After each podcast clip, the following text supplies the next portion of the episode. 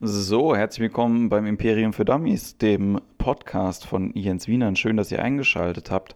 Ja, äh, ein bisschen früher und ein bisschen unerwartet ist das Ganze jetzt. Ich habe mir eben gerade das Material angehört von dem letzten Gespräch, was wir aufgezeichnet haben. Und leider sind die letzten äh, ungefähr 20 Minuten total verhackstückelt. Ich habe keine Ahnung, was da passiert ist, aber auf jeden Fall endet es ein wenig abrupt, was mir sehr, sehr leid tut, denn mein Gesprächspartner ist ein so großartiger Mensch, dass ich sicher bin, dass wir das noch einmal machen. Und zwar Sertac Mutlu aus Köln, großartiger Comedian. Zieht euch das nachher rein. Bis dahin noch so ein bisschen Infos. Ich bin relativ im Sack, weil ich im Moment einen Schulworkshop für Improvisationstheater gebe und an alle Lehrer da draußen, ihr habt einen krassen Job, wirklich. Ich glaube noch zwei Tage länger und dann bin ich einfach heiser, weil die Kids die ganze Zeit rumschreien und sie verstehen das Prinzip nicht, dass wenn ich rede, sie am besten nicht reden oder dass wenn sie reden, sollte ich am besten nicht sagen, weil es einfach sehr, sehr anstrengend ist. Aber ich bin gespannt, was dabei rauskommt. Es macht immer Spaß, Impro anderen Leuten näher zu bringen und äh, ich freue mich auch schon, wenn alles klappt. Toi, toi, toi auf Holz geklopft, dann ähm, gibt es wahrscheinlich einen Harold-Jahreskurs von Drama Light, meiner Impro-Theatergruppe, wo äh, ich hauptsächlich wahrscheinlich verantwortlich bin, eine Gruppe von jungen Impro-Spielern zu coachen und mit denen den Herald zu machen. Und da freue ich mich sehr drauf. Andere Sachen, auf die ich mich noch aktuell freue, ist, dass der Zwischenraum-Kiosk wieder geöffnet hat in der Neckarstadt in Mannheim. Wenn ihr in Mannheim seid, kommt da vorbei. Am Freitag ist Kunst gegen Bares in Ladenburg mit großartigen Künstlern. Und äh, ich freue mich total, wenn ihr da vorbeischaut. Außerdem habe ich jetzt mal als Feedback Tool eine E-Mail-Adresse eingerichtet unter podcast.jenswienand.de. Ja, diese Adresse gibt es. Könnt ihr mir schreiben, äh, euch irgendwas wünschen, Feedback geben. Ihr könnt aber natürlich den Podcast auch teilen. Ihr könnt bei iTunes Sterne vergeben, wenn ihr das gerne möchtet.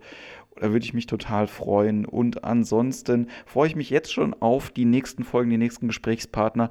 Und ich äh, wünsche euch jetzt an dieser Stelle sehr viel Spaß mit dem Gespräch mit Sertat Schmutlu. Wir haben uns unterhalten nach einer Veranstaltung letzte Woche, die hieß Sei Comedy Tone in Heidelberg. Es war sehr, sehr toll. Es waren viele gute Comedians da, unter anderem Lena Liebkind, Falk Schug, Faisal Kavusi, Jakob Meyer. Es war wirklich ein wunder, wunderschöner Abend. Richtig viel Spaß gemacht und wir sind dann danach noch nachts zu mir in die Wohnung gefahren, zurück nach Mannheim und haben uns ein wenig unterhalten über alle möglichen Dinge. Ähm, gar nicht mal so sehr über Comedy, aber es war, wie gesagt, ein sehr, sehr nettes und äh, lustiges Gespräch und ich wünsche euch dabei jetzt sehr, sehr viel Spaß und wir hören uns spätestens nächste Woche wieder beim Imperium. Gedankt.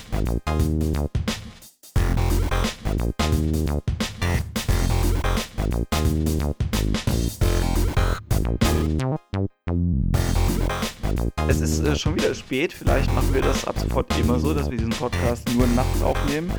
Ähm, genau, wir kommen gerade von einer Show, waren bei Comedy Tone in Heidelberg und es war sehr, sehr schön, hat mir sehr, sehr gut gefallen. Ähm, ja, du hast ein äh, schönes Set gespielt, Sertac. Dankeschön, vielen Dank, Jens. Äh, ähm, Genau, wir fangen, wir fangen mal äh, an über die Sachen, die du in deinem Set erzählst. Die Leute können das ja später dann sich noch anschauen und äh, nachgucken. Du trainierst jetzt, ja? Du bist jetzt im Fitnessstudio, auch im Fitnesswahn. Genau. Ähm, äh, war das deine Idee? Hat dich irgendjemand gezwungen? Nö, ich kam selbst drauf. Also es ist so, ich habe äh, in den letzten zwei Jahren, glaube ich, habe ich sehr viel zugenommen. Und ich war eigentlich nie, ich war immer schon ein bisschen kräftiger, aber das hat sich dann so ein bisschen ausgeweitet und äh, irgendwann habe ich mir gesagt, nee, der Bauch muss weg. Und äh, seit ungefähr, seit fast einem Jahr trainiere ich jetzt regelmäßig und ja. gehe ins Fitnessstudio. Und daraus hat sich dann das Set ergeben. Ja. Macht es dir Spaß trainieren? Ja, auf jeden Fall. Also ich habe den inneren Schweinehund habe ich schon längst besiegt, der ist schon tot. und äh, Mittlerweile gehe ich auch, äh, also wenn ich so drei, vier Tage nicht trainieren gehe, äh, habe ich dann auch schon ein schlechtes Gewissen. Hast du vorher, also hast du früher Sport gemacht? Ja, ich bin, ich habe äh, sogar Basketball gespielt. Sieht man an meiner äh, Michael Jackson, äh, Michael Jordan Größe ja so gut ja. an. Äh, aber ähm, dann eine Zeit, ein ein halbes Jahr oder was Kickboxen, aber war auch nicht so meins. Kickboxen? Ja, ich bin Kick, ich war äh, Kickboxer. Wie Jean-Claude Van Damme, weißt du, der Putz fällt von der Decke und so Scheiß. Nein, Mann. Nee, ein halbes Jahr oder so, aber dann hat immer meine Nase geblutet. Und das, ohne Scheiß, ich habe immer eins auf die Nase bekommen und hatte dann keinen Bock mehr. Das, das war, ohne Scheiß, ich habe einmal ein Probetraining Boxen gemacht und ich fand das super und es hat mir super viel Spaß gemacht, aber ich habe ähm, ein bisschen Probleme. Also, also man ist ja eitel immer so als Mensch und eine von meinen Eitelkeit ist meine Nase. So, und ich äh, finde die sowieso immer schon ein bisschen zu groß und wie auch immer. Und ich hätte so Angst, dass mir irgendjemand die Nase breit kloppt, ohne Witz. So. Ja. Das war immer was, wo ich gesagt habe, ich habe da kein. Aber Boxen an sich finde ich total großartig eigentlich. Auf jeden Fall, auf jeden Fall. Also hat schon was. Nur wie gesagt, also ich fand auch das Training beim Kickboxen sehr, sehr cool, aber wie gesagt, die Nase hat zu oft geblutet und dann hatte ich auch keine Lust mehr. Und dann hattest du da so, so diese Penner, die dann hingehen und äh, selbst voll reinhauen, Alter, beim, beim Sparring so. Aber wenn, wenn du dann mal ein bisschen, ey, ganz ruhig, Junge, ganz ruhig. So weißt du, das war auch total bescheuert. Selbst reinhauen, aber dann selbst so, oh, okay, ruhig. Ja, was äh, mich direkt zu einer anderen Frage führt. Hast ja. du dich in deinem Leben schon mal geprügelt? Alter, ich bin, ich bin, kennst mich ja mittlerweile. wir, sind, wir sind Pros, so, weißt du, was ich meine? Also, nein, so, wann hatte ich meine letzte Schlägerei oder so, so Klopperei irgendwie in der Grundschulzeit oder so? Ich war ja immer so, ach, das ist ein ganz lieber. So, weißt du, so der knuffige Türke. Ja, ist ja trotzdem spannend. Also, ich würde das ja, ähm, also der Podcast ist ja auch so ein bisschen dafür da, warum so, so das Menschliche irgendwie natürlich, auch rauszukriegen. Natürlich, natürlich. Nee, also ich persönlich bin äh, von, von Natur aus ein sehr, äh, wie sagt man so schön? Ähm, ein friedliebender Mensch. Ein friedliebender Mensch, aber äh, wenn es darauf ankommt, ich würde mir jetzt auch nicht jeden Scheiß gefallen lassen. Und äh, das Coole ist bei mir so, ich wirke nach außen halt natürlich immer so ruhig, gelassen, aber ich lasse mir auch nichts gefallen. Also wenn mir jemand dumm kommt, dann äh, biete ich auf jeden Fall auch Paroli. Du bist halt auch Türke. Ja, ja da kommt der, der Osman immer raus. Ne? Nein, ich glaube, dass das viel, viel damit, äh, damit auch zu tun hat. So, also ich ähm, merke, ich habe in mir immer, das ist ganz lustig.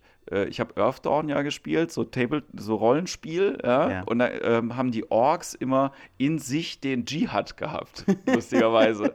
ja, und ähm, ich, ich merke auch manchmal dieses, dieses Brennen im Bauch, wenn ich so sauer werde, dass ich das eigentlich durch Aggression in irgendeiner Art und Weise rauslassen müsste. Ja. ja. Also auch jeder hat schon mal so eine Situation gehabt, wo man halt irgendwie so getriezt worden ist von irgendjemandem, dass man gedacht hätte, der nächste logische Schritt wäre, die Faust zu ballen und denjenigen zu schlagen. So.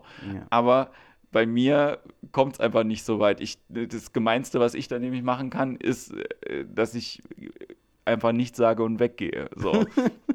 Das ist ja, meine, meine Form ich, von Bestrafung. Ich weiß, ich weiß sehr, sehr gut, was du meinst. Also es ist mir auch mal passiert, ich kam, äh, ich war auf einer Hauptstraße und habe jemandem aus Versehen, der von rechts kam, habe ich äh, die Straße blockiert. Er konnte nicht rausfahren und es war genau Rush Hour.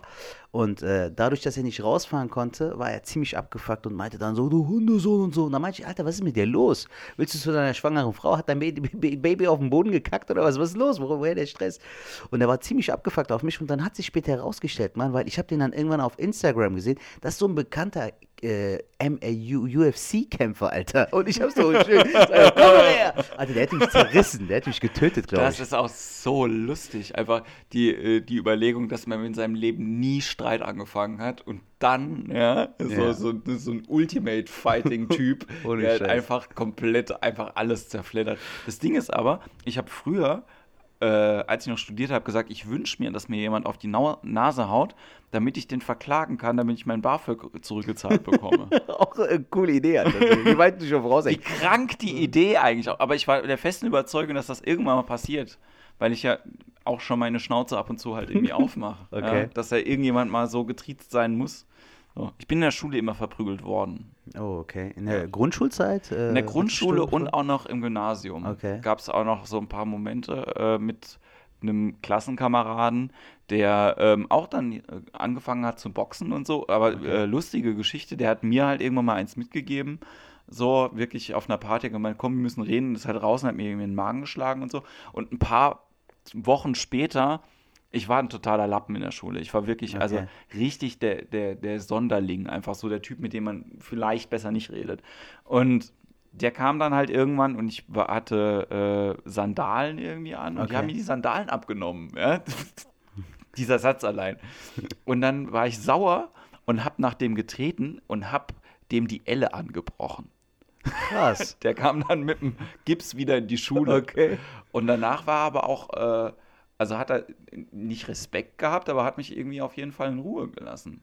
Ah, das war so, so, so äh, jetzt sind wir quitt quasi. So ungefähr. Okay. Und das war aber für mich überhaupt, also ich war total schockiert, dass ich sowas gemacht habe. Ich weiß auch gar nicht, ob das irgendjemand, ob sich da jemand dran erinnert, aber ich habe das sehr, sehr gut abgespeichert auf jeden Fall. Apropos Sandalen, Alter, ich habe Sandalen als Kinder gehasst. Also als ich noch ein Kind war, das waren so die abgefucktesten Schuhe, die du tragen kannst. Die waren so uncool, fand ich immer so. Und vor allem so als Kind äh, hast du auch keinen Peil davon irgendwie und äh, mich hat das immer total gestört und ich mag die bis heute nicht. Also Sandalen, so, so, so Flip-Flop-mäßig ist cool im Sommer, aber so, so Sandalen geht gar nicht, Mann. Ich bin, äh, ich, ich mag das auch nicht so gerne, muss ich sagen. Das, was ich gerade im Moment habe, ich bin ja in. die sehen äh, cool aus, Mann. Die sind so lässig. bin wie, wie heißen die nochmal? Espandrillos. Genau. Ich bin in der absoluten Freut mich, dich kennenzulernen. mit Espand äh, Esperandrillo.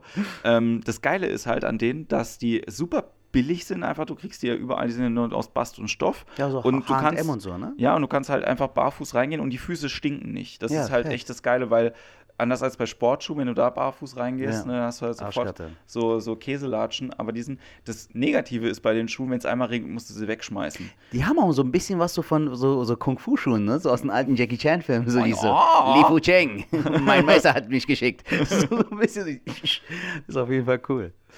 Ja, wie gesagt, aber wenn es darf halt nicht regnen, weil ansonsten quillt der Bast nämlich auf und dann, wenn der wieder hart wird, verformen sich die Schuhe Ah, und dann kannst du die einfach nicht mehr anziehen. So, Verstehe. Die sind halt nur deswegen geil, weil der Bast weich ist Ja.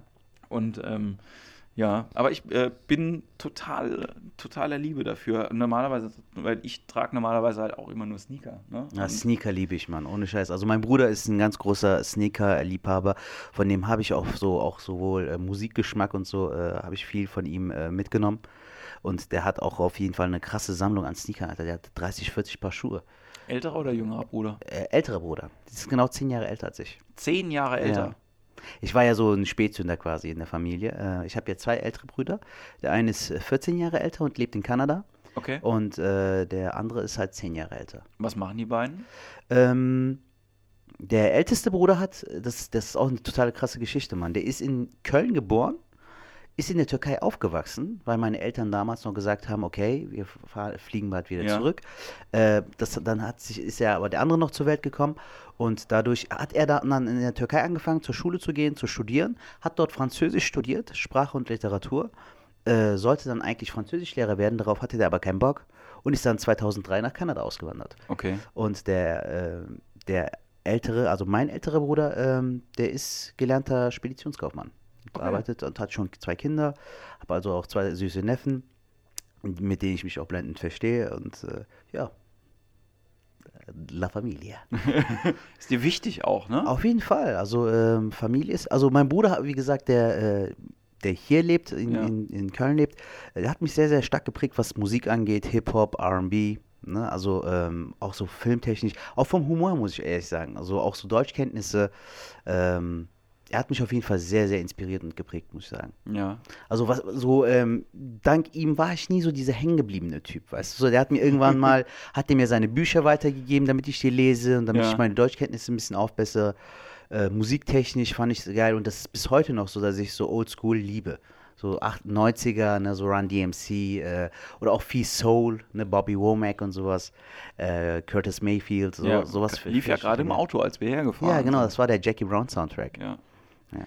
Der ist sehr gut. Ich, ich ähm, habe ja, mein kleiner Bruder ist acht Jahre jünger als ich. Okay. Und ähm, ich habe das auch versucht mit ihm, ja. Ja. ihn, ihn so zu beeinflussen. Ich glaube, es hat für eine Zeit ganz gut funktioniert. Ich habe ihm mit 13 zu Weihnachten eine Slayer-CD geschenkt. Ja. Was, glaube ich, für den 13-Jährigen nicht unbedingt ein cooles Geschenk ist. Man erinnert sich an den letzten Podcast, äh, inwiefern Minderjährige noch nicht richtig fertig sind, aber egal. Ähm, und es war auch eine Zeit lang so, dass ähm, er dann mitgekommen ist auf Konzerte. Ich bin ja so mit Punk und Hardcore halt irgendwie Ah, okay. groß gewachsen und äh, und er war dann auch dabei und hat dann das auch irgendwie aufgenommen und war auch ein Haufen, auf einem Haufen Konzerten später. Und das Lustige war, als ich dann, äh, ich habe ja äh, bis ich 24 oder bin mit 20 nach Lüneburg gezogen, bin dann später wieder nach Hause. Und als ich dann wieder nach Hause gekommen war, war der Altersabstand halt irgendwie so, dass ich 24 war und er war 16 und dann 25, 17, dann ging das so einigermaßen los, Ja. dass er einen neuen Freundeskreis gehabt hat und so ein paar Jahre später, als ich mit dem Studium fertig war, habe ich seinen Freundeskreis gehabt, Ach, witzigerweise. Okay. Also was, glaube ich, auch einfach ein Grund ist, warum ich gut mit jüngeren Leuten irgendwie äh, zurechtkomme. Wenn ich dich fragen darf, wie alt bist du nochmal? Ich bin jetzt? 34. Du bist 34. Das mag ich auch, Mann. So, so Leute, die älter sind als ich, aber dich nie so. Äh, kennst du das? Also, wenn, wenn Leute in deiner Kindheit zum Beispiel älter waren als du, aber die dir dieses Gefühl nicht gegeben haben, so dieses, okay, ich bin was Besseres, ich bin älter als du, sondern dich gleichwertig betrachtet haben. Sowas finde ich immer sehr cool. Das ich, prägt ich einen find- auf jeden Ich Fall. finde das sowieso total Schwachsinn, irgendwie Leute übers Alter zu beurteilen. Auf jeden so. Fall. Ich ich finde es andersrum ganz schwierig im Moment, Leute in meinem Alter kennenzulernen, mit denen ich auf einer Wellenlänge halt irgendwie bin, weil Ja. viele Leute in meinem Alter eben andere Themen besetzen als ich. Ich Ja. interessiere mich jetzt leider halt nicht so für dieses Thema ähm, Familie gründen, Bausparen, Ja. ja. all diese Sachen, die jetzt halt eigentlich kommen sollten, aber das bin ich halt nicht. Ich habe mir jetzt ein Longboard gekauft, so. Das ist halt mein Ding im Ja. Moment, ja. Und äh, das ist halt einfach so, dass du einer gewissen jüngeren Zielgruppe halt irgendwie dann auch da bist und dann halt auch merkst, okay, ich habe mit manchmal mit einem Erstsemesterstudenten mehr gemeinsam als mit irgendjemand, der halt in meinem Alter ist und schon zehn Jahre gearbeitet hat. So. Und ähm, ich denke, deswegen komme ich auch ganz gut halt eben mit vielen jüngeren Künstlern zurecht. Aber ich hatte genau das gleiche wie du letztes Jahr, als ich in Chicago war und einer von meinen besten Freunden, den ich da kennengelernt habe, äh, war ein ähm, äh, war ein Mann, der Mitte 40 ist Okay. und bei der Air Force gearbeitet hat. Krass. Und wenn mir irgendjemand gesagt hätte vorher, dass ich äh, den Typen, den ich am coolsten finde, dass der me- mehr als zehn Jahre älter ist als Ja. ich und dass der halt irgendwie äh, bei der Army arbeitet, irgendwie, und dann hätte ich gedacht, so Quatsch. Ja. Ja. Und mit dem habe ich gestern lustigerweise äh, äh, mich wieder unterhalten und der muss Ende Juli, nachdem er jetzt wieder zehn Jahre daheim war, nach Afghanistan. Ach, krass. Das ist richtig hart. Das ist hart. So, der hat, der hat äh, auch drei Kinder, irgendwie Bilder auch gezeigt von Okay. denen und so. Und die Tochter ist 22 und naja, ist halt irgendwie, ich denke mir, das ist so krass, oder? Dann hast du, du, du hast halt einen Job und dann musst du. Ja, also, ist, ist schon hart, Alter, aber generell finde ich sowas auch sehr, sehr schade und traurig. So. Also äh, generell halte ich auch nicht wirklich viel davon. Ich habe äh, letztens, kennst du das so, wenn du manchmal auf Instagram irgendwie klickst auf einen Hashtag und dann kommt irgendjemand raus und so, habe ich auch so Mail gesehen, so, weißt du, was weiß ich, wie alt die war, Anfang 20 oder so und äh, freut sich auf die Bundeswehr, Alter. So, das wäre das Letzte, auf die, dass ich mich freuen würde. Also es ist ja keine Ausbildung oder so, oder? Ich halte nicht wirklich viel davon. Also äh, dieses Pseudo-John Rambo-Style, weißt du, so. du bist, äh, bist um Zivi noch umgekommen, oder? Nee, Bro, ich habe noch den türkischen Pass. Das ist voll abgefuckt. Den, den Atlas habe ich noch. Und äh, ich wollte schon mehrmals irgendwie den äh, deutschen Pass beantragen, habe das aber irgendwie aus Faulheit irgendwie Ja. dann immer schön äh, äh, in die. Äh, Das heißt, du könntest noch gezogen werden, oder? nee, nee, also mit dem türkischen Ding, das habe ich äh, papiertechnisch geklärt. Also Ja. das, das äh, wird jetzt bis 2025 werde ich nicht gerufen. Ja. Und äh, bis dahin, denke ich mal, habe ich auch den deutschen Pass. Bis dahin hat Skynet sowieso alles übernommen. genau. Da, da, da, da, da.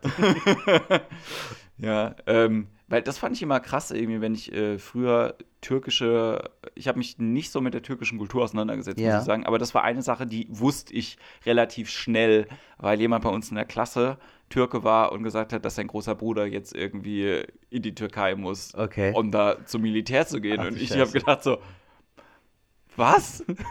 was ist da denn? Warum? Ja. Ja, so, und wenn du dir jetzt vorstellst, dass es umgekehrt halt irgendwie so wäre, ne? wenn du jetzt als Deutscher irgendwo bist und Mama Merkel ruft jetzt halt Ja. irgendwie zum Dienst, Das ist schon hart, krass ne? das wäre.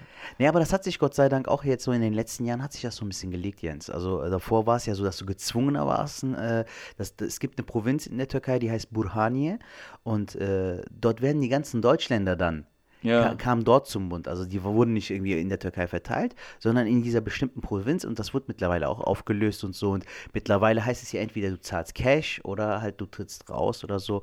Aber bis dahin denke ich mal, habe ich den deutschen Pass. Ich meine, ich lebe hier und ich kann mir jetzt auch nicht vorstellen, in den nächsten 15, 20 Jahren irgendwie in die Türkei zu ziehen. Von daher. Äh, wann, wann, wann kamen denn deine Eltern hier dann nach Deutschland? Mein Vater kam ähm, 1900, lass mich nicht lügen, wann war das? Äh, 68 kam der hier hin und 1970 hat er mit meiner Mutter geheiratet und dann kam sie hier hin. Ja, das, Okay. so, so müsste es gewesen sein, genau. und dann hast du jetzt aber gesagt, dein, dein älterer Bruder, ähm, wo, ihr, ihr seid dann nochmal zurück irgendwie in die Türkei? Nein, oder nein, nein. Also es war so, äh, 68 kam mein Vater, Ja, äh, 70, 1970 kam meine Mutter und dann, also kurz nach der Heirat. ja, Äh, 1973 kam mein ältester Bruder auf die Welt ja. und der ist ja dann wieder in die Türkei. Okay, ja der ist dort alleine dann wieder in die genau. Türkei. Ja, beziehungsweise bei meiner Tante ist er Ja. dann geblieben oder bei meiner anderen Tante und so. Und so äh, ist er halt dann erstmal in der Türkei geblieben, bis mein Vater irgendwann ihm auch gesagt hat, wie alt war er da, 14, 15, mein Sohn, es wird le leider noch ein bisschen länger dauern und äh, wir werden vorzeitig leider nicht kommen können. Äh, deshalb hatte er es eigentlich vorgezogen, dass er ihn mit nach Deutschland nimmt, aber er hatte sich ja auch schon an das Leben dort gewöhnt und wollte es einfach nicht. Ja. Und äh, das stand so damals im Raum. Und ähm, wie gesagt, ich könnte mir das jetzt zum Beispiel, ich weiß jetzt nicht, wie ich an seiner Stelle da gehandelt hätte, aber ist halt blöd gewesen. Ne? Er hatte ja damals dann studiert, als ich noch jünger war und äh, man hatte sich dann leider nur in den Sommerferien gesehen. So deinen Ja. eigenen leiblichen Bruder siehst du dann nur vier, fünf Wochen. Das war schon schade. Aber er hat jetzt neuerdings geheiratet ähm, und äh, wird höchstwahrscheinlich dann nach Deutschland kommen. Okay. Also es wird jetzt so. Wir äh, drücken die Daumen. ja, hoffentlich. Mal Ja. gucken. Das heißt also, du äh, bist daheim türkisch äh, erzogen worden? Auch? Ja, Bro, so, ich sag mal so, so die gesunde Mitte. Also, ähm, meine Eltern gehören ja noch eigentlich der ersten Generation an. Also, Papa ist ja 68 Ja. hingekommen. Und äh, mein Papa ist auch äh, top, top, top, äh, toi, toi, toi, ähm, 78 ist er dieses Jahr geworden. Also, Okay. gehört auch einer älteren Generation an, Baujahr Ja. 37. Und Mama ist äh, 70. Und ich muss sagen, so, äh, worauf ich sehr stolz bin, die sind nicht so hängen geblieben. Also, obwohl die ja einer älteren Generation angehören. Ich habe ja zum Beispiel eine deutsche Schwägerin, auf die Ja. ich sehr stolz bin, die ich auch liebe wie eine Schwester. Ähm, die, hat, die ist auch schon seit 20 Jahren mit meinem Bruder zusammen gewesen. Ja. So. Und ähm, deshalb äh, ist das bei uns in der Familie so ein schönes Multikulti. Und ich habe von beiden Kulturen auch was mitgenommen. Und darauf bin ich auch sehr stolz, wenn ich ehrlich sein soll. Also, weil äh, ich einfach weiß, mir liegt äh, viel an der türkischen Kultur, aber auch mittlerweile sehr viel an der deutschen Kultur, weil äh, du bist letztendlich hier geboren, aufgewachsen, zur Schule gegangen, du beherrschst die Sprache fließend. Ähm, ich kann auch sagen, so, äh, das, das ist ja mittlerweile meine Muttersprache, so Mhm. Deutsch, ne? Und ähm, aber ich finde es auch wichtig, dass man nicht so assimiliert ist, so, weil äh, in der türkischen Sprache äh, gibt es äh, so ein schönes Sprichwort, da heißt es so bir dil bir insan, iki dil iki insan. Also eine Sprache ist auch ein Mensch, zwei Sprachen sind zwei Menschen. Okay. Also hat auch so einen schönen Hintergrund und ich finde das einfach wichtig, so dass man äh, so viel mitnehmen kann, wie, wie, wie, wie es geht so. Also das sage ich auch meinen äh, kurdischen Freunden zum Beispiel. Es gibt äh, Freunde von mir, die sind Kurden, aber die beherrschen die Sprache nicht. Und dann denke ich mir auch so, Alter, hol Nachhilfe. Also hol das auf jeden Fall nach, weil es ist eine Sprache, es ist eine komplette Kultur wieder, die, die dadurch auch ein bisschen verloren geht. So.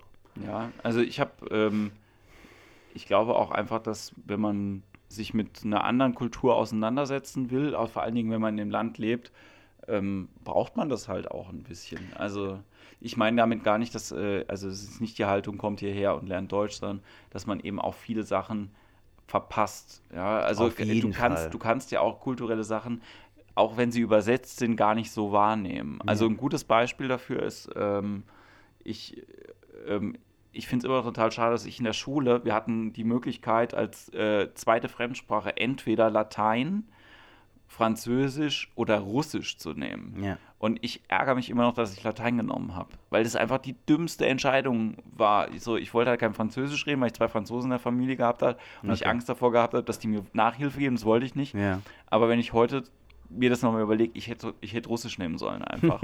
einfach weil, weil ich total, also nicht sofort, aber ähm, über alle Jahre und immer wieder so Interesse an der russischen Kultur halt irgendwie entwickelt habe. So, weil die eine geile Literatur, ähm, Geschichte haben, weil die eine geile ähm, und spannende Kulturlandschaft irgendwie auch haben, Ja. auch gerade was so Unterhaltungssachen irgendwie angeht. Ich finde die Lebensfreude super spannend so und ich denke immer, wenn ich dann nur ein paar Sätze irgendwie kennen würde, könnte ich mich eher damit irgendwie auseinander, äh, Setzen. auseinandersetzen, ja. Und ich glaube, dass das viele Leute irgendwie auch sich besser, die Deutschen besser verstehen könnten, wenn sie Deutsch sprechen würden. Manchmal. stimmt. also im Sinne von, was machen die und warum machen die das so? Ja. Ja? Wir haben eine sehr komplizierte Sprache, deswegen denken wir manchmal auch sehr kompliziert. Ja? es ist halt einfach so. Ja? Ja, was ich zum Beispiel sehr schlimm finde, ist so, Alter, wenn äh, das beobachte ich auch manchmal so Leute, die hier geboren und aufgewachsen sind, aber noch so mit dem Akzent wie mein Vater sprechen. Weißt du, so, so dieses, ich hatte so einen zum Beispiel damals, als ich gearbeitet habe, in der Ausbildungszeit, der hat mit Akzent gesprochen, ne? So, und das war für mich Fremdschämen. Wo ich mir gedacht habe, Alter, du bist ein junger Mann so und du redest wie so ein 70-jähriger türkischer Opa, weißt du? Das ist voll peinlich, Alter, so. Und äh, der, der Penner, der hatte auch immer so, so, ein, äh, so, so einen Twist. Es ist ja so, dass manche halt äh, mit den Namen Probleme haben. Ne? Ja. Du kennst ja wie bei meinem Set hier, ja. Sertac wird aus Sertac Sanchez. Das hatte der aber umgedreht. Wir hatten in der Berufsschule damals einen Kumpel, der hieß Merlin. Und der meinte, hey, wie geht's, Marlin? so weißt du so, den Spieß umdrehen. Da habe ich auch gedacht, du Penner. Richtig asozial, aber was willst du machen? Ja, wenn die Leute sich ja keine Mühe geben, ist es ja auch schwierig. Ja. Ja, ähm, ja. Dein, aber deine Eltern äh, sind mit der deutschen Sprache gut klargekommen? Also ich bin, ähm, ich muss sagen, mein Vater, merke ich so, Alter, beide sind ja schon mittlerweile in Rente und äh, Mama und Papa, ähm, also Mama hat äh, alleine Deutsch gelernt. Ähm, wir hatten damals eine Bekanntin, eine Bosnierin, äh, die Mama Fatima hieß die. Ähm, und die haben früher in derselben Straße gewohnt und sie hat Mama, meiner, meiner Mutter damals, äh, das Deutsch beigebracht und für, für die Verhältnisse ist ihr Deutsch echt gut. Also sie kann äh, auf jeden Fall äh, sich gut verständigen so. Beim, beim Papa ist es immer ein bisschen schwieriger so. Da habe ich auch dieses, diesen Gag hier im Set, ne, jetzt aktuell. Ähm, also bei dem Alter, der, der ja, ja, ja. Leonardo DiCaprio heißt bei ihm Johann de Cabro. Dabei hat Solange er weiß, wen er meint, ist doch okay. Ja, auf jeden Fall. Nee, aber ähm, bei ihm ist es halt so, dadurch, dass er jetzt immer einen längeren Zeitraum in der Türkei ist, äh, verliert er auch, dadurch, dass er auch schon älter ist. Ne? Ja. Ähm, jedes Mal, wenn er hier ist, merke merk ich so, dass es wird immer schwieriger für ihn auch so. Aber trotzdem kann er sich einigermaßen gut verständigen. Ja. Das, das, das Coole ist ja, äh, kommen wir ein bisschen zu dem Comedy, äh, ja. Comedy-Zeug, dass du ja äh, schon so ein bisschen halt irgendwie äh, diese, diese Migrantennummer halt irgendwie bedienst. Ja aber ähm, das eigentlich nur so anschneidest, ja. Das ja, ist ja genau. für dich, das ist nicht dein Thema unbedingt. Ja. Also nicht das, worüber, worüber du dich definierst, irgendwie auf der Bühne. Ja, weil ich auch merke, Jens, so äh, mit der Zeit äh, habe ich auch eben so ein, zwei Gästen gesagt, so ich merke auch so, dass das so mittlerweile so langsam ausgelaugt ist. Also diese Ethno- Scheiße, das, das geht einem auf den, auf den Sack. Jeder hat irgendwie Probleme irgendwie oder jeder beschäftigt sich äh, mit vielen Sachen. Ähm, das kennst du ja auch sicherlich, wenn du jemanden auf der Bühne entdeckst oder siehst und zuschaust und dir denkst, ey geil, dieses Thema ist sehr, sehr gut getroffen. So, ich mhm. überlege mir jetzt auf jeden Fall irgendwie so eine Nummer zu erzählen, irgendwie über Sachen, die ich beobachte. Zum Beispiel, wenn du im Stau steckst, gibt es immer so einen Penner, der schön in der Nase bohrt, Alter. Und die tun dann immer so, als ob, als ob die Gardinen zu wären im Auto oder so. Und du fragst dich so, wonach suchst du, du Penner? Suchst du nach Öl oder?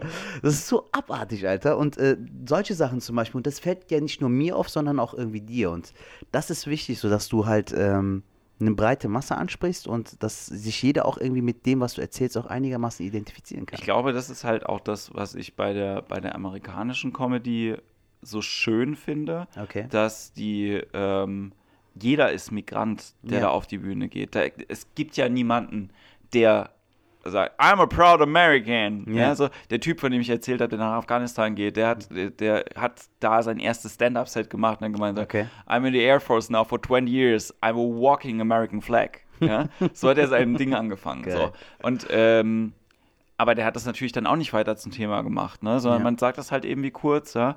Aber warum sollte das, also ich finde es auch nicht so, nicht so spannend, ja, so ja, bei den Leuten dann halt noch länger darüber zuzuhören, wie es denn jetzt für dich ist, als da, da, da, da, da mit diesem Kulturclash halt ja. eben so zu sein. Weil manchmal sind das, ja, wie gesagt, das ist aber natürlich auch mein Filter, den ich halt habe, ne, weil ich beschäftige mich viel damit und ich ja. höre mir auch viel an, so und irgendwann ist der Weg relativ vorgezeichnet, ja, weil ähm, bei, im Impro-Theater ist es immer, if this is true, what else is true, ja, also in einer Welt, in der ein, ich sage jetzt äh, irgendwas, ein, äh, ein Araber, ein Afghaner, ein Afrikaner in ein deutsches Umfeld trifft, passiert und das ist eigentlich auch für einen Deutschen, wenn man sich diese Überlegung macht, relativ vorstellbar. Ja. So, und dadurch ist der eigentliche Gag manchmal auch vorhersehbar. Ja. Und das finde ich so nicht so spannend einfach, ja. Ja, wenn man sich ich halt auch. irgendwie überlegt. Und das, muss ja, dieser Podcast muss immer ein bisschen Dissen sein, ja. Auf Und auch wenn Fall. er sehr, sehr nett war, aber äh, ich finde halt auch die, die Rolle, die Dave Davis halt zum Beispiel halt irgendwie hat, als einer der erfolgreichsten schwarzen Comedians, ja, Ähm, der Klomann, ja, ja, Oh, wie hieß der? Mut- Mutombo, Mutombo, Mutombo ja, sowas, ne? man kann sich schwer Ja, merken auf jeden Fall. Ähm, das finde ich extrem schwierig. Ja. Weil das, ein, äh, das ist äh, ein, also er kann froh sein, dass er schwarz ist, um das zu machen, so, weil Ja. das, ansonsten ist es einfach eine Blackface-Nummer. Ja. Das ist eine Minstrel-Show, wie man früher gesagt hat. So. Hast, hast du dir das mal angeguckt? Kennst du dich damit Ähm, ein bisschen ich, ich hab, beschäftigt? ich habe äh, zu Hause habe ich die äh, DVD von Serdar Somuncu, äh, diese Hassprediger Hardcore Live Ja. DVD und äh, da war er als Gast äh, auf der auf Ja. der Bonus DVD neben Oliver Polak unter anderem und äh, da, da kenne ich dieses eine Set von ihm und ich finde das cool, aber mittlerweile macht er ja ganz normalen Stand-up, ne? Also der ist ja aus dieser Klomann-Nummer ist ja jetzt komplett raus und macht ja jetzt nur noch also als Dave Davis und nicht mehr als dieser als diese Bühnenfigur. Ja, warte mal kurz einen Moment, ich muss kurz Okay. mal hier. Nee, funktioniert noch alles. Sehr, sehr Okay. gut. Ich bin gerade irritiert. Ähm, ja, mir ging es mir ging's auch gar nicht darum, um, äh, um, das, äh, um das Set von Dave, sondern so. ob, dir, äh, ob, die, ob du dich mit Minstrel oder mit, mit, mit, mit Blackface, mit dieser Art von Rassismus mal irgendwie auseinandergesetzt hast. Wenn Weißt du, ich was ehrlich sein soll, nicht. Also vielleicht anhand eines Beispiels kannst du es Ähm, also das ist quasi, äh, das ist so schön wirklich, dass ich es bis jetzt geschafft habe, mir den Klugscheiß-Teil eben auch zu machen. ähm, Blackface ist äh, was in, im 19. Jahrhundert ungefähr, als Theater auch in Amerika so ein bisschen um sich gegriffen hat, gab es natürlich dann auch äh, äh, bestimmte Theaterstücke, wo Schwarze in der Rolle aufgetaucht sind, Okay. aber es gab noch keine schwarzen Schauspieler, weil die Rechte dafür noch nicht so breit waren. Ah. Also hat man weiße Schauspieler schwarz angemalt ah, okay. Und hat quasi äh, den, äh, also entweder mit Ruß oder mit Kohle oder wie auch immer, einfach schwarze Haut gemacht, Okay. damit die die schwarzen Rollen gespielt haben. Und äh, daraus hat sich dann, äh, also das nennt man halt Blackface, einfach Okay. weißen Leuten schwarze Sachen anmalen. Und das hat sich dann später äh, weiter gesteigert zu äh, Minstrel-Shows, wo quasi kabarettistische, nee, das ist zu böse gesagt, irgendwie, ähm, oder zu nett gesagt, wo man einfach weiße Schwarze gezeigt hat, die sich über Schwarze lustig gemacht haben. Ah, okay. Und äh, da gibt es einen sehr, sehr geilen Film von Spike Lee und den solltest du dir angucken, mein Okay. Freund. Äh, der heißt Bamboozled. Sagt mir jetzt nichts aus den 80er, 90er? Nee, der ist ähm, sogar 2000er. Ah, okay. Und ähm, der Typ von What's Up Dad spielt die Hauptrolle.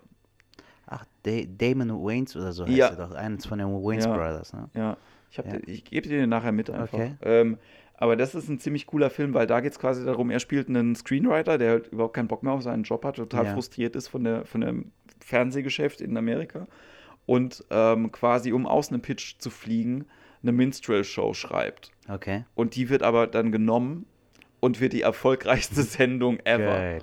So. Und das ist halt einfach sehr, sehr krass, weil es halt irgendwie. Also, es ist natürlich ein Spike Lee-Film und deswegen ist dieser äh, Schwarz-Weiß-Rassismus auch sehr schwarz-weiß dargestellt. So. Ja.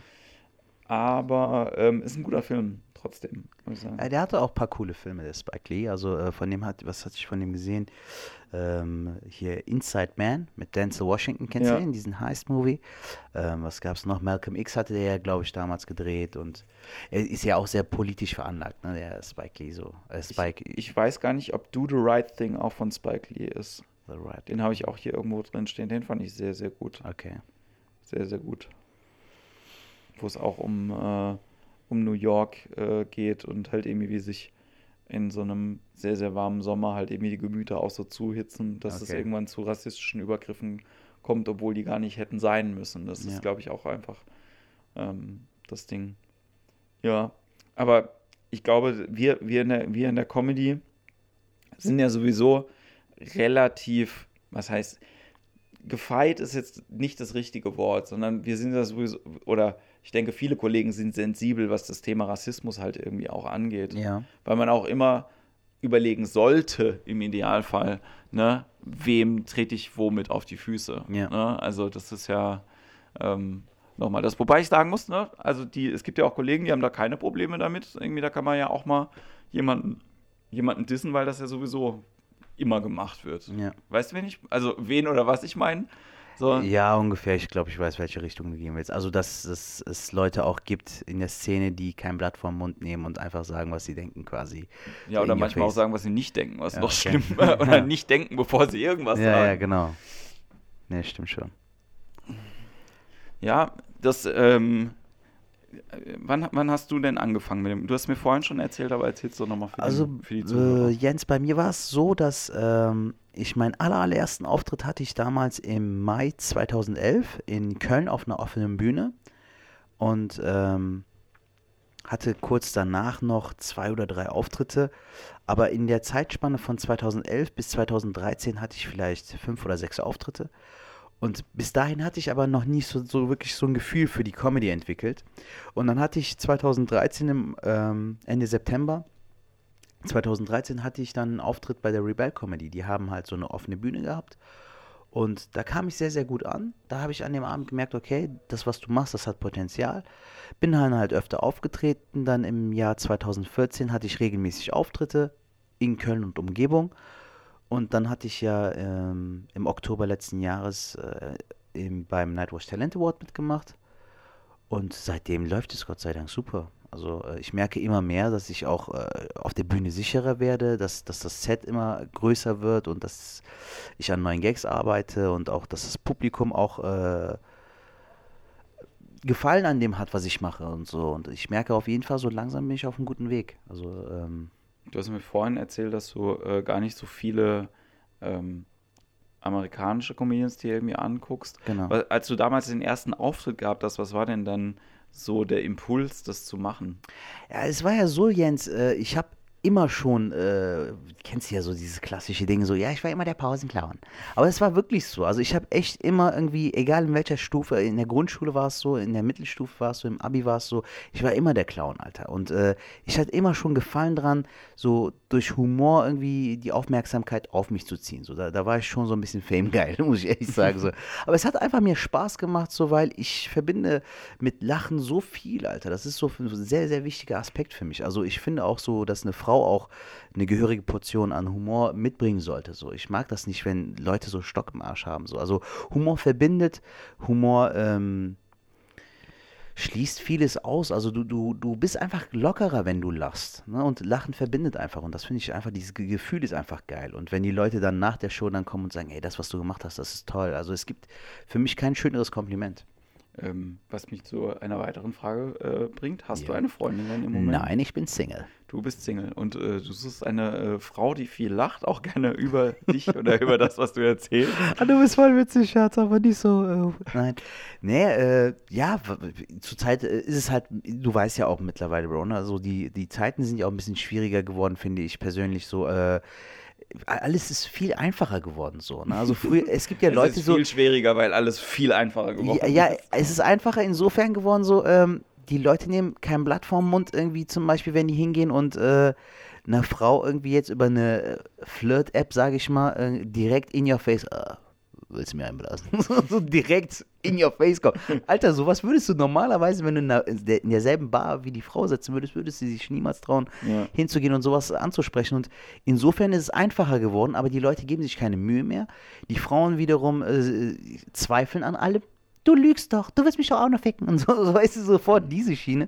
Und das finde ich so, äh, ist zu oberflächlich geworden mittlerweile so. Und das, das fuckt mich auch ein bisschen ab, wenn ich ehrlich sein soll. Und deshalb bin ich auch sehr wählerisch. Ich glaube, deshalb äh, ist es zurzeit so, dass ich noch Single bin.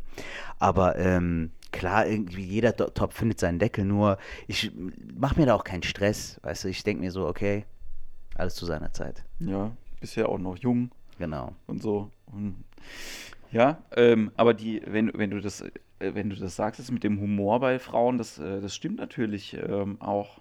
Also ich bin ja auch sehr froh, ähm, jemanden zu haben, ja, äh, die halt auch lustig ist. Sie findet äh, ironischerweise mich auf der Bühne gar nicht so lustig, Okay. aber wir lachen halt auch über viele Sachen und ich glaube, das ist auch sehr, sehr wichtig einfach Auf jeden Fall, Mann. dass man, äh, dass man einfach auch generell Leute um sich hat, mit denen man lachen kann. Und wenn ich halt überlege, dass äh, ich, ich hatte früher Freunde, ja, und wir haben uns eigentlich nur getroffen und haben zusammen äh, den ganzen Abend da gesessen und haben uns Zitate von der nackten Kanone irgendwie an den Kopf geworfen. Ah. Also im Prinzip kann einer nur anfangen, so Ja. mit dem ersten Satz und man hätte ihn komplett auswendig weitererzählen können. Und äh, das ist heute, glaube ich, immer noch so, dass, dass diese Gesamtheit irgendwie, das war gar nicht mal, dass wir den Film wirklich so abgefeiert haben, Ja. sondern einfach die, ähm, dass das so ein kleinster gemeinsamer Nenner von, von Wohlfühlen einfach Ja. war.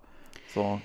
Es ist einfach geil, Mann. Also so, so, wenn du wirklich miteinander lachen kannst, guck doch mal, wenn du es jetzt so aus dieser philosophischen Seite betrachtest, schau dir mal an, wohin mich die Comedy oder das Lachen und der Humor in meinem Leben gebracht hat. Alter, ich sitze jetzt hier irgendwo in Mannheim in deiner Bude und wir chillen zusammen. Wir sind Freunde auch geworden, weißt du. Ja. Wir haben, also ich habe auch durch die Comedy so viele neue Kontakte aufgebaut und es hat mir mein, mein Leben auch insofern bereichert, dass die Leute zu mir kommen und äh, ich habe mich in meiner, jetzt so in den letzten ein, zwei Jahren, habe ich mich von Leuten getrennt, mit denen ich sehr lange gut befreundet war, aber einfach gemerkt habe, die tun mir nicht gut, Mann. So, ne? Und äh, durch die Comedy habe ich Leute kennengelernt, die mich auch als Mensch auch viel herzlicher wahrnehmen und auch mir viel mehr Feedback geben, auch positives, also einfach so viel mehr Energie geben, so, die mir andere Leute, mit denen ich jahrelang abgehangen habe, nicht gegeben haben. Und deshalb äh, hattest du ja auch letztens die Kolumne gelesen, die ich, die ich Ja, ja, geschrieben genau. hatte, wo ich ja auch schreibe, so Veränderungen im Leben sind nicht immer schlecht. So, also es muss nicht alles negativ sein, so, ne? Und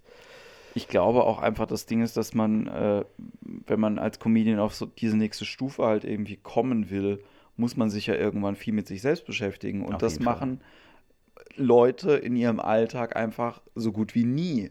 ja. So, und ich glaube, deswegen hat man es relativ leicht zu einem äh, zu einem Kern von irgendjemandem zu kommen. Ja, also damit meine ich jetzt nicht unbedingt, ähm, dass jetzt jeder Comedian dafür geeignet ist, der beste Freund zu werden, so, weil ich halt irgendwie viel über den oder die weiß, sondern dass wir, man beschäftigt sich halt einfach viel mit sich selber und hat dann mehr Möglichkeiten. So, bei mir kommt halt nochmal das Impro-Ding halt eben wieder dazu, ne? Das, Ja. ähm, äh, hast du das Wasser oder willst du Sprite? Ich nehme ein bisschen Sprite, Bro.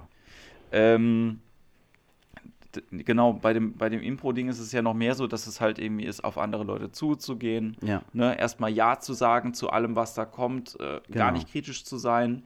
Und mir hat das selber sehr, sehr gut getan, weil ich früher halt immer so ein Danke. Stoffel war und bin das immer noch im Privatleben ab und zu. Aber ich merke halt, wenn, wenn es so bestimmte Trigger gibt, die man halt irgendwie anschalten kann, dass man viel mehr Leute kennenlernen kann, Ja. die einem gut tun. Ja? Genauso wie du, wie du das sagst. Und da braucht man die Energie nicht mehr für die, für die ganzen Leute, die einfach nur Energie ziehen, halt irgendwie Ja. zu, äh, zu benutzen. Ich sage das ja auch immer wieder, Mann. Also äh, egal in was für einer Lage, aber auch speziell auf Beziehungen bezogen, sage ich auch immer wieder, äh, eine Beziehung muss dich bereichern und nicht äh, eine zusätzliche Last sein. So, ne? Also äh, du siehst Leute manchmal, die, die sind einfach irgendwie nicht wirklich glücklich, Mann. Also die Frau, die soll dich ja bereichern und nicht so eine zusätzliche Last sein, dass du sagst, oh fuck, das fuckt mich alles ab. So. Und solche Leute kann ich nicht verstehen. Und in der Freundschaft ist es genauso. Also äh, die eine Hand wäscht die andere, denke ich mir. Ja, ich, ich sag auch immer, ähm, wenn irgendjemand, wenn irgendjemand einen Partner hat, ja, oder ist mit irgendjemandem zusammen und erzählt, äh, der hat das und das gesagt oder äh, der hat das und das gemacht, dann denke ich immer so, das ist krass, weil wenn, wenn ihr, also wenn man den Faktor Beziehung rausnehmen würde und würde nur die Menschen nebeneinander setzen, Ja. ja, müsste man sich überlegen, wären die befreundet? Ja, würde ein Freund das zu jemand anderem sagen? Ja, weil oft ist der Fall, dass ich sagen würde, nee, und also warum seid ihr denn zusammen, verdammt? Ja. Ja. Du brauchst doch auch quasi einen Teampartner, so jemanden, wo du, wo du High Five machen kannst bei bestimmten Situationen. Klar. Ja, so. Also jetzt nicht unbedingt nach dem Sex, das habe ich schon gemerkt, das ist nicht cool. Geil, der war gut. Naja. Nee, aber das, äh, ich glaube, das ist einfach, einfach extrem, extrem wichtig. Ja. Ja. Du, ähm, was, was, was sind denn deine Ziele mit äh, Mit der Comedy. generell Äh, auch? Lebensziele. Ja, ich habe ja jetzt letztes Jahr im Oktober habe ich ja angefangen zu studieren auf äh, Lehramt, Deutsch und Geschichte. Wobei sich Geschichte sehr schnell äh, gezeigt hat, dass es nicht mein Fall ist so. Ähm, Warum und ich habe mich jetzt, ja, Alter, es ist zu trocken, Mann. Also ich, du fragst dich jetzt, ja, du Trottel, wenn es so trocken ist, warum äh, meldest du dich dann dafür an? Aber es war so, ich habe mich halt erst ein bisschen umgehört und habe äh, mitbekommen, dass Geschichte zwar so im Studium ein bisschen trocken ist, aber später dann, wenn du dann ein Referendariat machst oder dann später fest arbeitest, dass es so angenehm ist, ne, vom Unterrichtsaufbau her. Aber ähm, ich habe gemerkt, es liegt mir einfach nicht und habe mich jetzt nochmal in Köln nochmal angemeldet für Deutsch und Pädagogik und warte da jetzt noch auf die Zusage. Also das Studium äh, hat auf jeden Fall, ist ein wichtiger Aspekt in meinem Leben. Aber natürlich würde ich mich darüber freuen, wenn das irgendwann mal mit der Comedy klappt, ne, dass ich äh, mein eigenes äh, Brot, also mein Brot damit verdienen kann. Und äh, was, was ich natürlich sehr geil finden würde, wenn ich so, sagen wir mal, ich habe es irgendwann mal mit der Comedy geschafft, so nebenbei noch äh, so als Synchronsprecher Ja. arbeiten können. Das wäre so wirklich so meins. Also hätte ich voll Bock drauf. Ja, du machst ja ähm, relativ viele verschiedene Sachen, auch schon jetzt innerhalb von deinem Set mit, dein, mit deiner Stimme. Ja. Hast du äh, auch früher äh, dann so ähm, Leute nachgemacht? Ja, das war schon auch in Grundschulzeiten so. Also äh, ich bin nach der Schule, hatte ich damals noch so einen Hort, wo ich hingegangen bin Ja. und äh, da habe ich mit Freunden abgehangen, mit dem Semi und dem Hakan und Erkan. Das waren sehr gute Freunde von mir damals in der Zeit und äh, mit denen haben wir auch nur geflaxt und so und die meinten auch, mach, mach, mach noch mal den nach oder mach noch diesen nach und jenen nach, den Lehrer oder den, die Hortleiterin und so. Also da habe ich immer schon sehr gerne mit geflaxt mit der Stimme.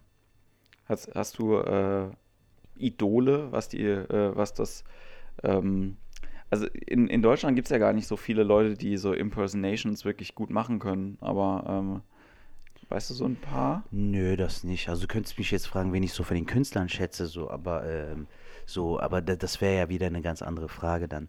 Nee, aber so jetzt so stimmtechnisch, hm, würde ich jetzt nicht sagen. Du weißt, es gibt ein, zwei Bekannte, aber die spielen ja mehr Figuren und so und so Kajana und so, aber das ist auch mittlerweile nicht meins. So vor zehn Jahren, als ich noch jünger war, mit äh, 15, 16 war es ja noch okay, aber mittlerweile reizt mich Es sowas ist gar so nicht mehr. witzig. Ich glaube, dass, dass hier so gut wie nie ein Gast sitzen wird, der das, was man im Fernsehen sieht, abfeiert. Ja, also das, ich finde das, ich finde das super, super spannend, weil da- das mir Hoffnung gibt, dass wir wirklich eine, eine, eine, eine Generation gerade sind. Also und da, ähm, da gibt es viele Leute, die weiter vorne sind natürlich irgendwie. Äh, aber dass es eine neue Generation insgesamt gibt von Leuten, die nachrücken wird. Weißt du, Bro, es ist so ein bisschen so, wenn du es jetzt so ein bisschen bildhaft einen Vergleich haben willst, ist es so ein bisschen, wie wenn du dir jetzt zum Beispiel so McDonalds und Burger King äh, vor Augen hältst und dir denkst, oh, das schmeckt doch ziemlich geil. Aber dann gehst du zu so einem richtigen Burgerladen, Alter, und bestellst dir so einen richtigen Burger so und dann merkst du, ey, Alter, das schmeckt ja viel geiler. Und so ist das ein bisschen auch so, finde ich, in der Comedy-Szene. So das, was dir vor, vor, vor den Augen äh, steht, das ist nicht unbedingt das Beste. Ja, das, Weißt aber das wäre äh, das wär halt genauso, um bei dem Beispiel zu bleiben.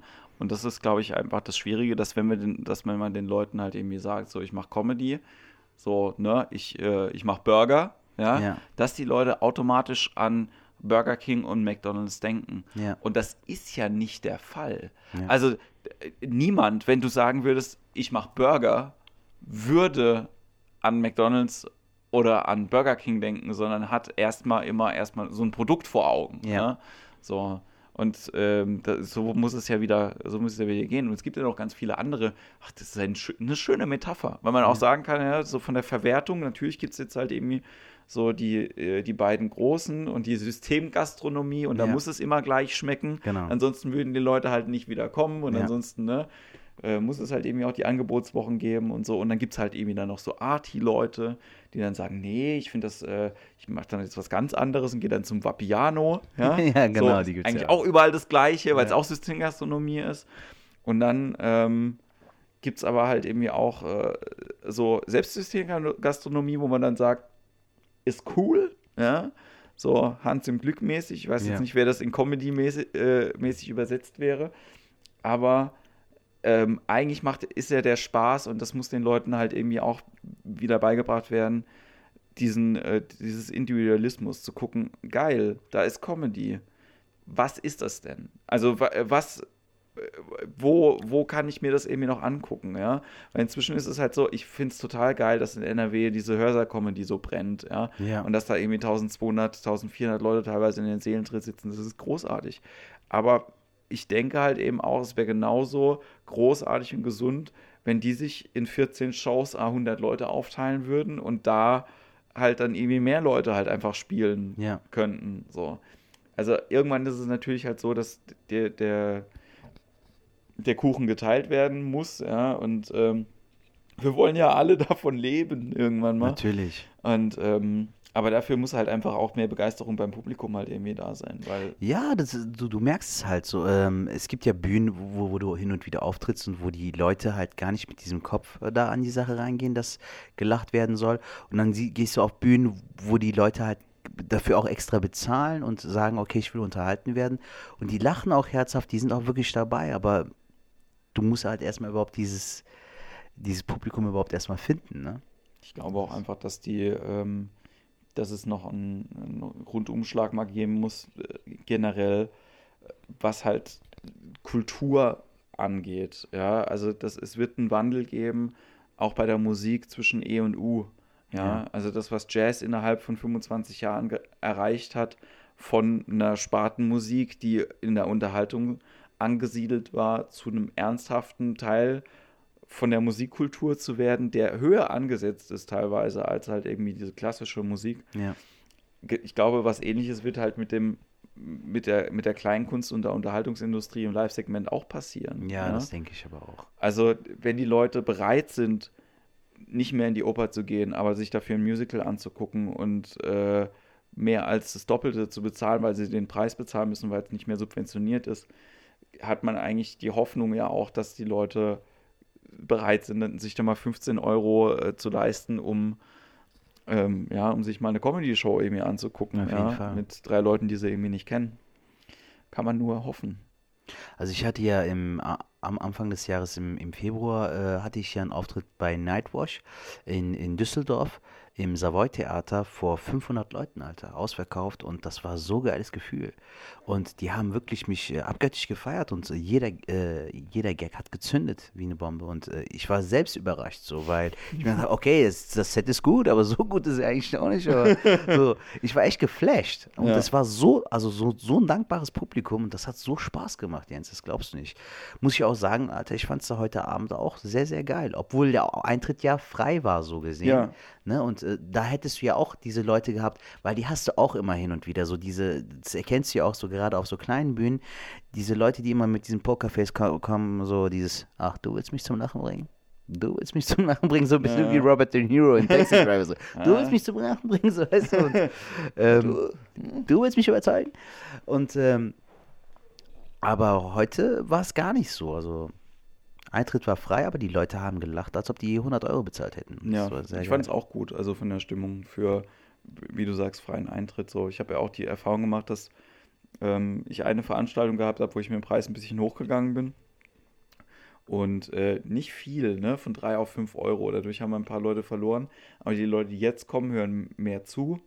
Ja. Einfach. Äh, sie bleiben bis zum Ende von der Show einfach. Was man immer danach merkt, dass die Show ist fertig und die Bar ist leer. Ja. So, und das ähm, findet der Besitzer von der Bar natürlich nicht so gut, aber wir freuen uns natürlich halt irgendwie über, äh, über all die Dinge, die da, die damit passieren. Und weil halt das Publikum dann auch wiederkommt. Und das ist ja ein anderes Ding, was ich immer wieder sage, dass halt wir machen, wir sind Newcomer, äh, wir sind Nachwuchs, man muss das Thema halt irgendwie pushen, aber man muss es eben nicht nur pushen auf Seite von der Künstlerseite, sondern auch verflucht immer beim Publikum. Ja, es jeden Fall. müssen Leute rangezogen werden in irgendeiner Art und Weise und es wird ansonsten einen, äh, einen demografischen Wandel äh, nicht geben, ja, sondern die Kleinkunsthäuser mit ihren Abos laufen sich tot irgendwann, ja, Ja. so und ich sehe es realistisch, ja, weder ich noch du werden ein tendenziell im Durchschnitt 65 Jahre altes Publikum zum Brüllen bringen. So, Ja. das ist einfach nicht Fakt. der Fall. Und Ja. ähm, das sind halt auch meinetwegen die Leute, die haben ein Abo und die kommen dann halt irgendwie immer in die Sachen und die können sich auch gerne alle Kabarett, äh, alle Kabarett-Shows irgendwie angucken, bis sie in der Kiste liegen. So, Ja. das ist alles gut. Habe ich überhaupt kein Problem damit.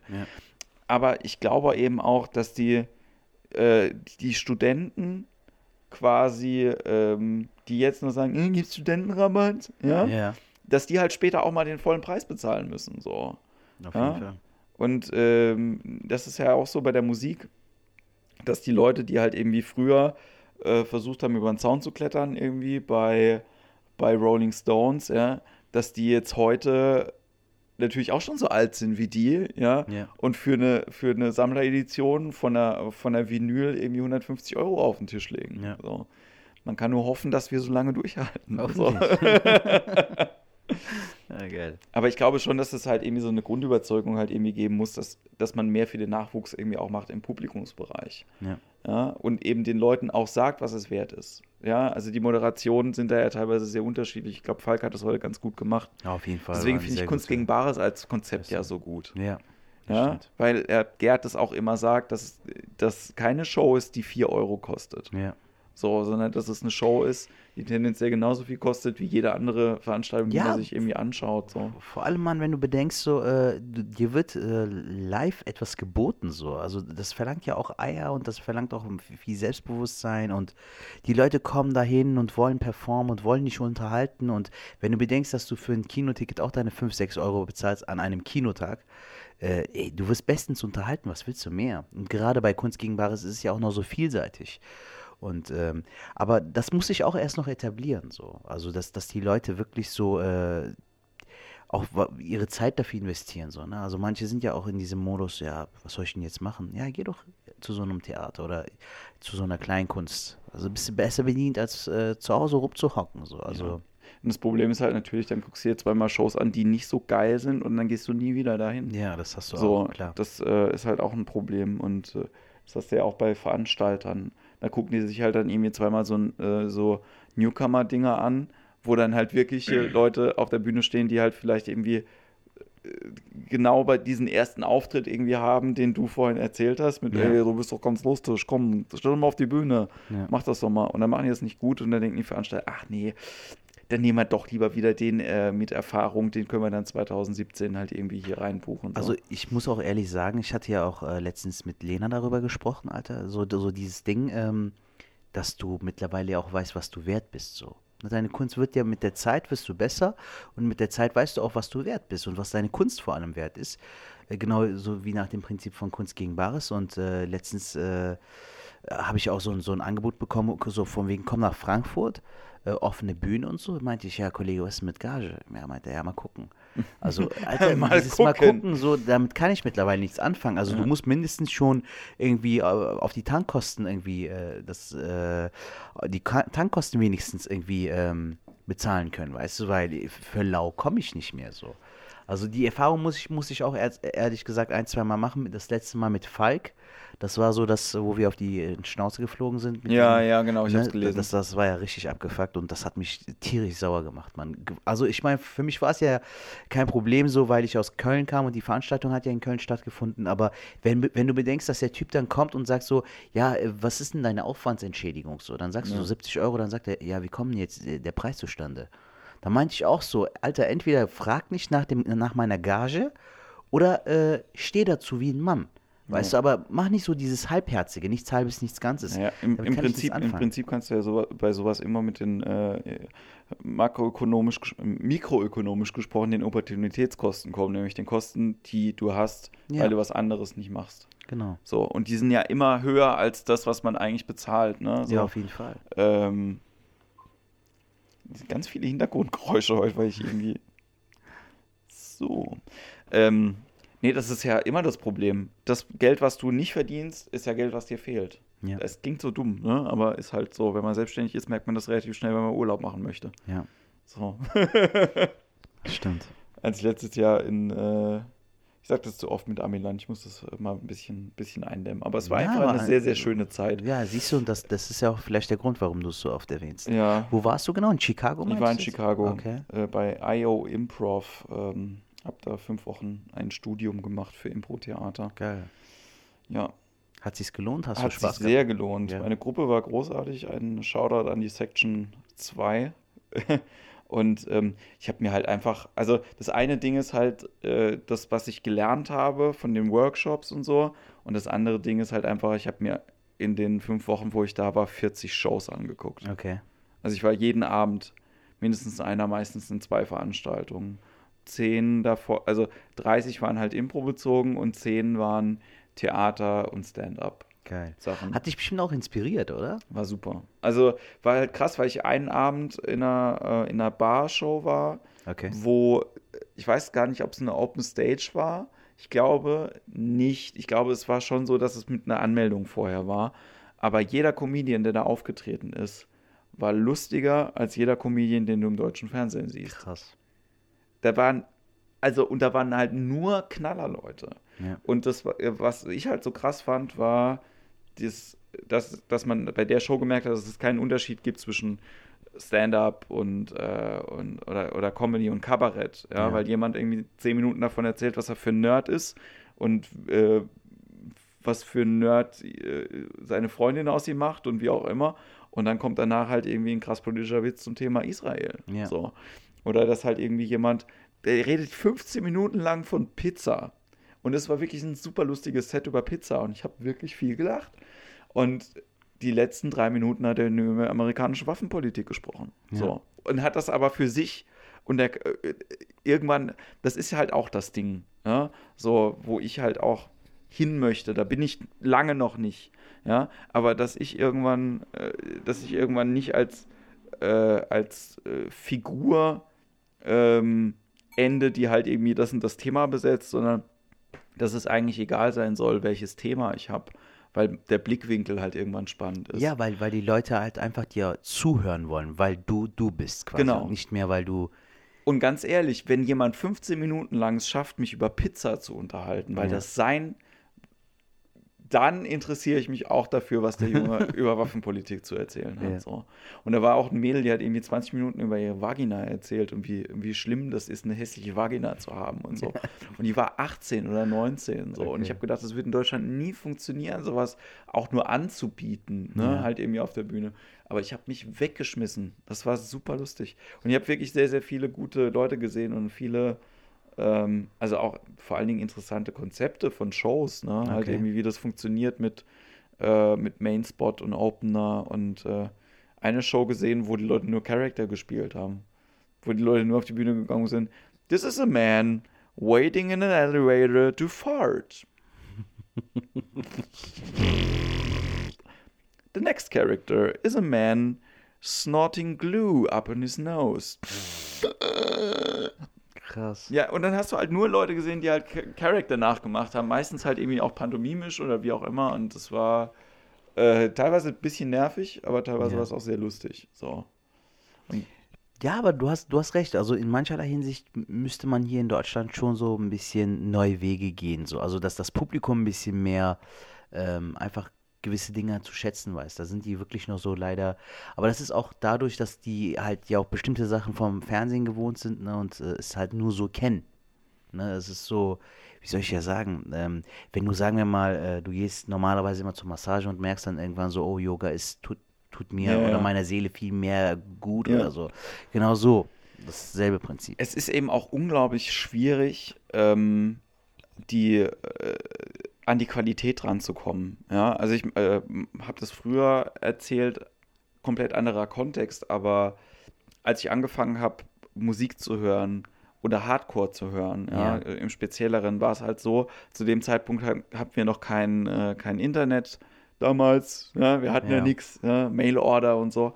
Und wenn es da mal eine Band gab, die ich geil gefunden habe, dann habe ich mir von der Band die Dankesliste angeguckt, weil ich gewusst habe, dass die Bands, die sie danken, tendenziell Bands sind, die ich auch gut finde. Ja. So.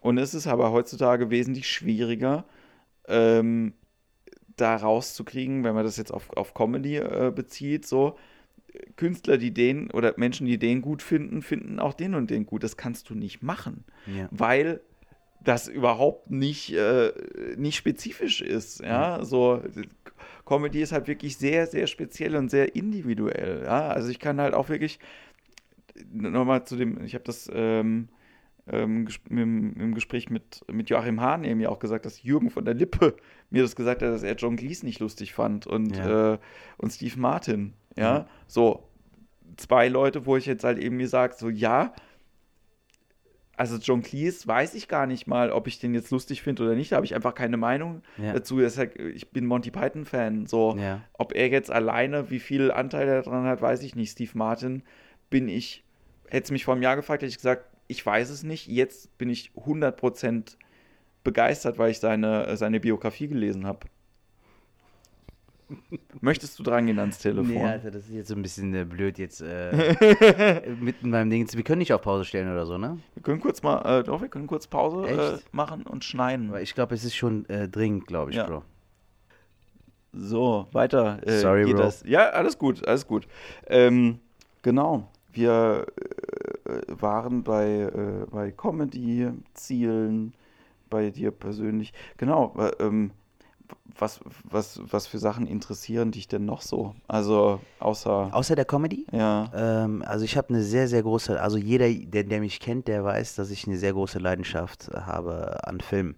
Also ich liebe Filme. Ich bin so ein richtiger Filmjunkie. Ich glaube, ich, glaub, ich habe so 150 bis 180 Blu-rays, glaube ich, zu Hause. okay. Also es ist so ein kompletter Schrank voll. Hier dieser Billy vom, Ja, ja. Ikea, der ist echt schon voll. Also die Reihen habe ich schon voll gemacht. Ich zocke gerne Playstation. Ähm, habe mir jetzt die PS4 zugelegt mit äh, dem Batman-Spiel Arkham Knight. Ist geil. Ah, macht sehr viel Spaß. Ist auf jeden Fall geil. Du kannst ja auch mit dem Batmobil fahren und so. Und ich bin großer Batman-Fan. Ich habe jetzt so in den letzten zwei, drei Jahren gemerkt, dass ich eine große äh, äh, Vorliebe für so Comic-Verfilmungen und so entdeckt Ja. habe. Guardians of the Galaxy von Marvel letztes Jahr fand ich Ja. sehr geil. Ähm, und Bücher liebe ich, Alter. Ich habe eine sehr große äh, Verbindung zu Büchern. Also ich finde, Bücher sind sehr, sehr geil. So ähm, Was hast du als letztes gelesen? von Paulo Coelho, ähm, wie hieß das? Also den Alchemisten habe ich gelesen. Aktuell lese ich ein Buch, das hat einen längeren Titel. Sei still wie ein Fluss, der äh, nein, sei wie ein Fluss, der nachts, der still die Nacht durchströmt oder so ein sehr längerer Tri Titel mit kleinen Kurzgeschichten, Okay. aber auch total geil geschrieben. Also ist sehr, sehr schön. Aber bei mir ist das halt auch so, so ein Ding, ich kaufe mir immer Bücher, Alter, und ähm, ich komme aber nicht zu Potte so. Ja, bei mir ist es dummerweise mit den DVDs so. Guck mal, hier, die, die, die Kiste, die da steht. Okay, Das sind alles Sachen, die ich gekauft habe und noch nicht angeguckt. krass. Und das ist, äh, und davon habe ich noch irgendwo eine. Okay, Und das sind halt irgendwie auch Filme, die ich eigentlich sehen will. Ne? Ja. Aber es gibt auch Filme, die habe ich hier, die habe ich irgendwann mal auf der Filmbörse gekauft, wo ich noch nicht in der Stimmung war, um mir die reinzuziehen. Ja. So, da steht irgendwo The Serbian Movie. Ich weiß nicht, ob du davon mal gehört Oh, hast. ich habe davon gehört, Alter. So, Ja, das ja, so ja, genau. Wie The Human, Genau, und äh, wie hieß der, scheiße, hier mit den Tausendfüßlern und so, genauso, diese ja, ja, ekelhafte Human Schiene ne? Centipede-mäßig, Genau. nur, äh, nur mit menschlichen Seelen quasi. Okay. Also es, äh, genau, und da bin ich, ich habe so eine äh, Affinität natürlich halt eben zu, zu dunklem Kram auch. Und äh, deswegen kaufe ich mir das manchmal. Okay. Aber ich bin dann meistens doch nicht in der Stimmung, um es mir reinzuziehen. Ja, auch lustigerweise. So, ich gucke dann wirklich dann immer doch so, dann, dann doch lieber irgendwie äh, lieber Transformers an, auch wenn es richtig schlecht ist. So Okay. einfach nur um ein bisschen abzuschalten. Und ich lese leider nicht mehr. Okay. Das muss ich sagen. Ke- also keine ich, Lust mehr oder nee, zeitbedingt? ich, hab, ich bin auf Hörbücher umgestiegen. Okay. Und selbst das funktioniert im Moment nicht so richtig, weil ich, äh, ich brauche, das äh, Fun Fact über mich einfach, ich habe 2006 mir den Audible äh, Account halt irgendwie zugelegt, Okay. ne, mit dem Abo von zwei Büchern im Monat. Und seitdem schlafe ich mit Hörbüchern ein. Krass. Also ich brauche ein Hörbuch zum Einpennen, was kein Problem ist, weil das Handy dabei ist. Geil. Zu einer Zeit, wo ich irgendwie noch, äh, ich sag jetzt mal, Mädchen kennengelernt habe zwischendrin, war es manchmal komisch, wenn du jemanden neben dir, du hast gerade gevögelt, ja, und dann sagst du, so, gute Nacht. Drückst auf den Knopf und dann so, Alter, was machst du? Ich so, ich mach's Hörbuch an. So, was? Fehlt nur noch, dass du so, so ein Oldschool Walkman hast, Alter. Ja. So schön mit Kassette, so. Naja, Geil. und auf jeden Fall, ähm, ich höre halt viele Hörbücher.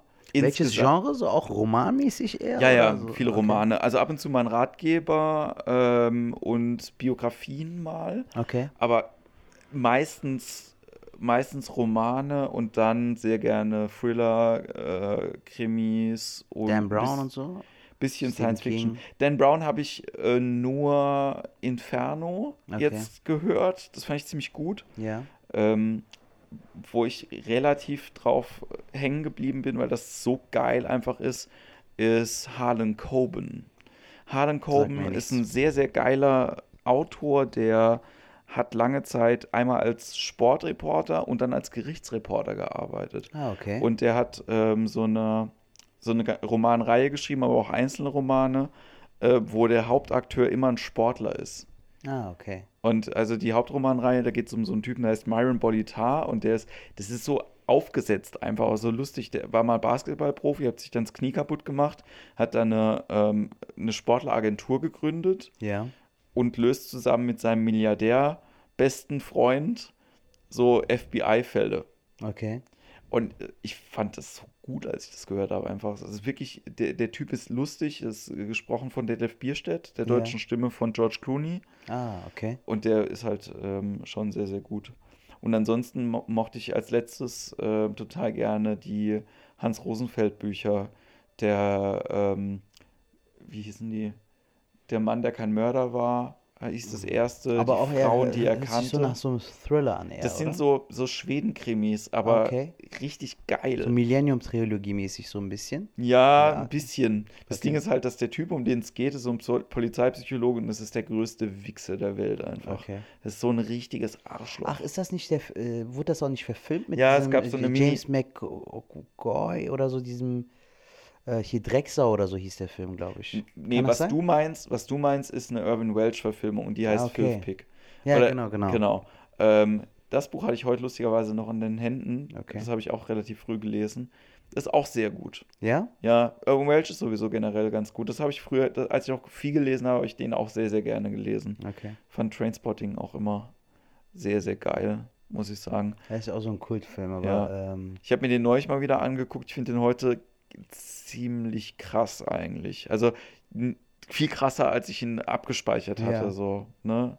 Ist halt einfach wirklich ein, ein Film, der Drogen verherrlicht. So, Ja. muss man auch nochmal sagen.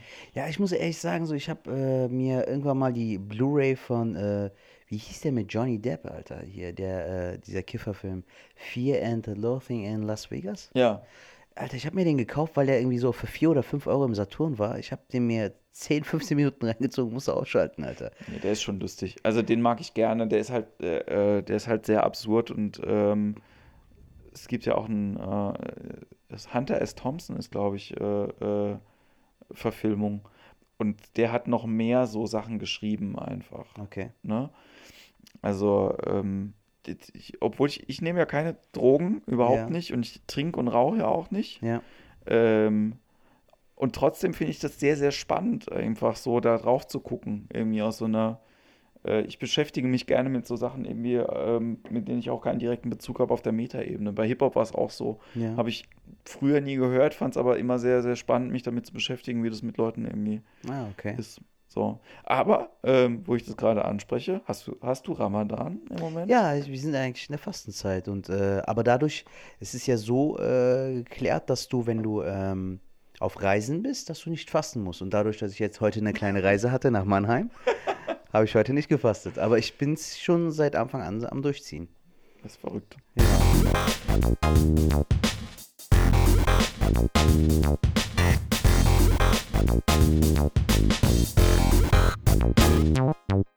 Und da verließen sie ihn. Ab hier ist leider die Qualität so, dass ich es nicht mehr hochladen wollte. Aber ich hoffe, es hat euch bis dahin trotzdem gefallen. Und vor allen Dingen, wenn es euch äh, danach dünkt, dann liked doch den Sertouch auf Facebook, tut ihm den großen Gefallen unter Sertouch Mutlu Comedy.